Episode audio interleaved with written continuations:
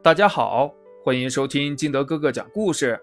今天我们继续来讲《豆豆学习记》第四章，让计算快起来。这天下班后，豆妈一边做着面膜，一边看豆豆写作业。可是明明很简单的加法，豆豆却要算上半天，这让坐在一边的豆妈很着急。我说：“儿子。”这个题很好算的呀，你怎么都没有算出来呢？妈妈，三十六加二十七加三十四这么大的数很难算，好不好？豆豆很不认同的辩解道。嗯，那你说你是怎么算的？豆妈问道。嗯，当然是三十六加二十七再加三十四啊。豆豆用一脸“你很笨”的样子看着豆妈，对于豆豆嘲笑的眼神儿，豆妈不以为然地笑着说：“儿子，你那样算也没错，可是你不觉得先算三十六加三十四，再加二十七，嗯，这样会不会更容易一些呢？”听到妈妈这么一说，豆豆一家果然呢。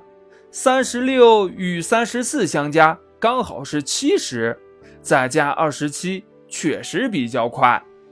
他看豆妈的眼神儿也立马发生了变化。儿子，这算数呀是要讲究方法和技巧的，以后算题的时候要先看看能不能凑成整数，这样算起来不仅快，而且不容易出错，知道了吗？豆妈不负豆豆期望，继续讲解道：“ 哼哼，还是妈妈聪明啊！”豆豆也学会了拍马屁。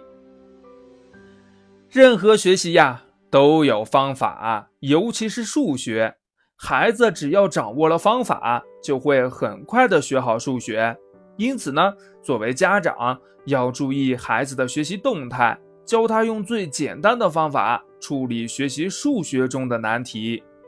一、加法凑整法。凑整法是加减法计算中常用的巧算方法之一。在一个算式里，如果有哪几个数能凑成整十或者整百、整千的，就先算哪个。例如，计算七加二十九加三，就可以先算七加三。等于十，再算十加二十九，这样就很简单了。二，减法凑整法，连续减去两个数，如果减去的两个数的和是整实数，只要减去这个整实数就可以啦。例如，五十六减九再减一，先算九加一等于十，再算五十六减十。等于四十六，这样是不是也很简单呢？三，口笔相结合来算口算。学习数学时，方式越多越好。比如在孩子训练计算能力时，如果能将口算、笔算这两者相结合起来，效果就会比只练习口算要好得多。更能提高孩子的运算能力，为以后学好数学奠定坚实的基础。那亲爱的小朋友们，在计算方面，你还有没有什么好的方法可以算得更快呢？快在节目下方留言告诉金德哥哥吧。好了，今天的节目就到这里，我们明天见，拜拜。